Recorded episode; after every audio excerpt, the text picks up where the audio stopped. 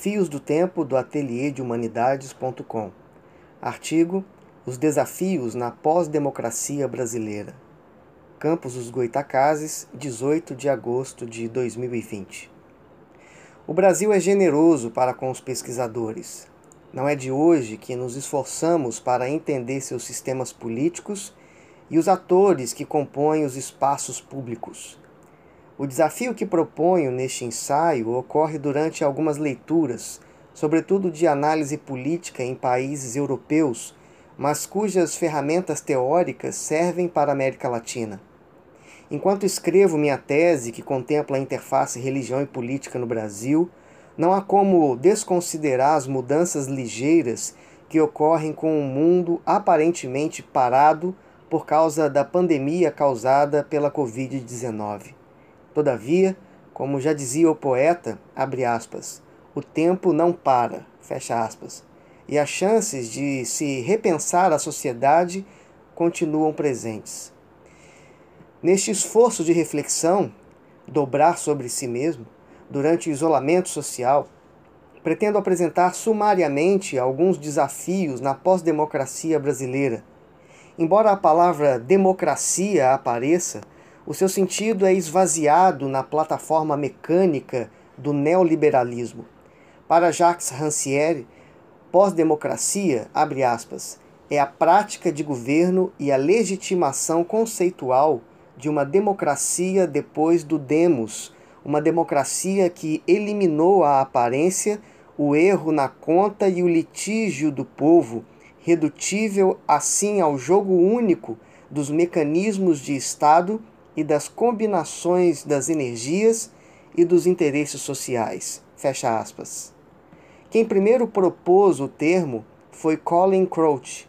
Na análise do cientista político inglês, abre aspas, a causa fundamental do declínio democrático na política contemporânea é o desequilíbrio agora em desenvolvimento entre o papel dos interesses corporativos e aqueles de praticamente todos os outros grupos tomando em conjunto com a inevitável entropia da democracia, tem levado a política a se tornar novamente um negócio de elites fechadas, como foi nos tempos pré-democráticos. Fecha aspas. Sim, vivemos uma pós-democracia no Brasil. Este texto tem por objetivo destacar três elementos deste cenário que surgem como desafio e novas oportunidades em meio à crise do neoliberalismo. A. As classificações de mercado na sociedade brasileira produzidas pela cultura do próprio neoliberalismo. B. Os desdobramentos do empobrecimento da linguagem. E C. A construção da imagem do inimigo a ser combatido e eliminado. Seção 1 Neoliberalismo o Estado pós-democrático é totalmente compatível com o neoliberalismo que, consequentemente, precifica objetos e pessoas. É o neoliberalismo que conduz um país à pós-democracia, segundo Pierre Dardot e Christian Laval. Tal era produz o esvaziamento da democracia participativa e regula a dinâmica social pela ideologia do êxito ou meritocracia. Esse tipo de Estado que atende ao mercado, cujos protagonistas são os detentores do poder econômico, não inclui em seus projetos os pobres e os inimigos políticos. Existe uma transparência sobre o objetivo de separar cada vez mais as classes sociais. E neste ambiente, até o combate à corrupção é mercadoria. Existem consumidores ávidos pelo tema porque foram formatados para louvarem quaisquer notícias. A publicidade é uma face curiosa neste processo. Por um lado, o rendimento de proprietários dos meios de comunicação de massa. Por outro, seu uso político para a construção de verdades por conveniência, ou seja, as fake news. Diante de tantas notícias fabricadas, a verdade é que a pandemia do Covid-19 ajudou a testar a crise do neoliberalismo. Contudo, sua ação ainda vigora. o exercício intelectual de alguns autores e autoras que levam essa crise em consideração pensam a reconfiguração da sociedade por uma, abre aspas, ordem hegemônica diferente, fecha aspas, como diz Chantal Mouffe. Ernesto Laclau dirá que para que isso ocorra, deve-se levar em consideração os vínculos equivalentes. Isto é, para a construção de um povo, é necessária a vontade coletiva através das equivalências de diferentes grupos.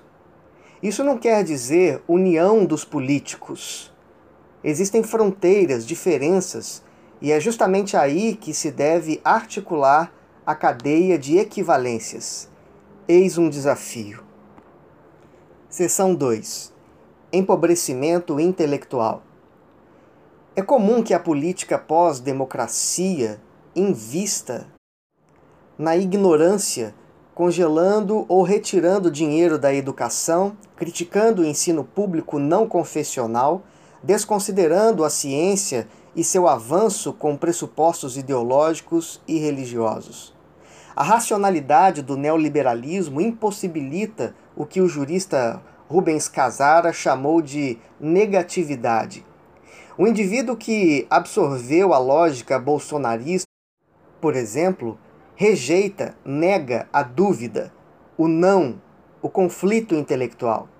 Em sua racionalidade, aposta em modelos simplistas que, por sua vez, desconsidera pesquisas científicas, observações adequadas sobre determinados fenômenos, acionando suas afirmações baseadas no consumo acrítico de informações.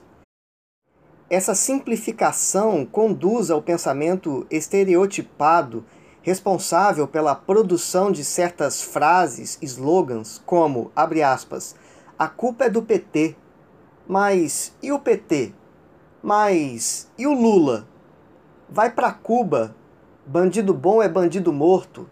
Querem tornar o Brasil uma Venezuela. Fecha aspas.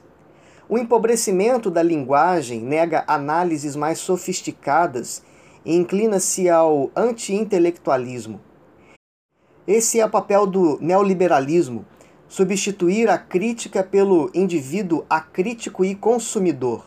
As redes sociais favorecem a ligeireza da leitura, pequenos textos adequados ao gosto do freguês, justamente para tornar a informação atrativa inclusive para o seu compartilhamento em grupos familiares, de amigos e outros.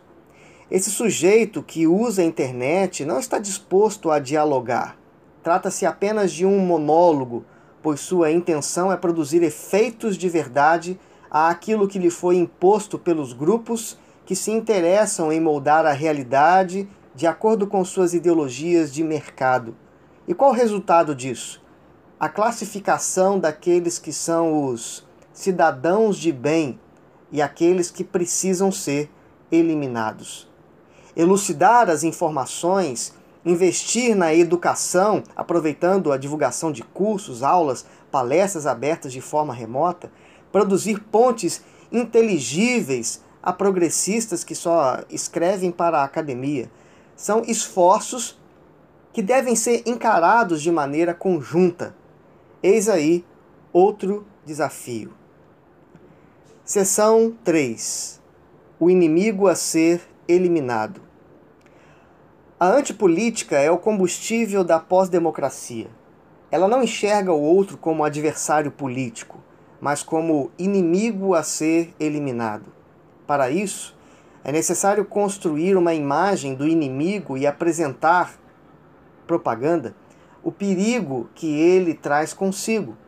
Na trajetória de Bolsonaro, esses inimigos são claros: os comunistas, os esquerdopatas, aqueles que podem corromper a família tradicional, destruir a pátria, fazer fiéis descrerem do próprio Deus cristão, o marxismo cultural, etc.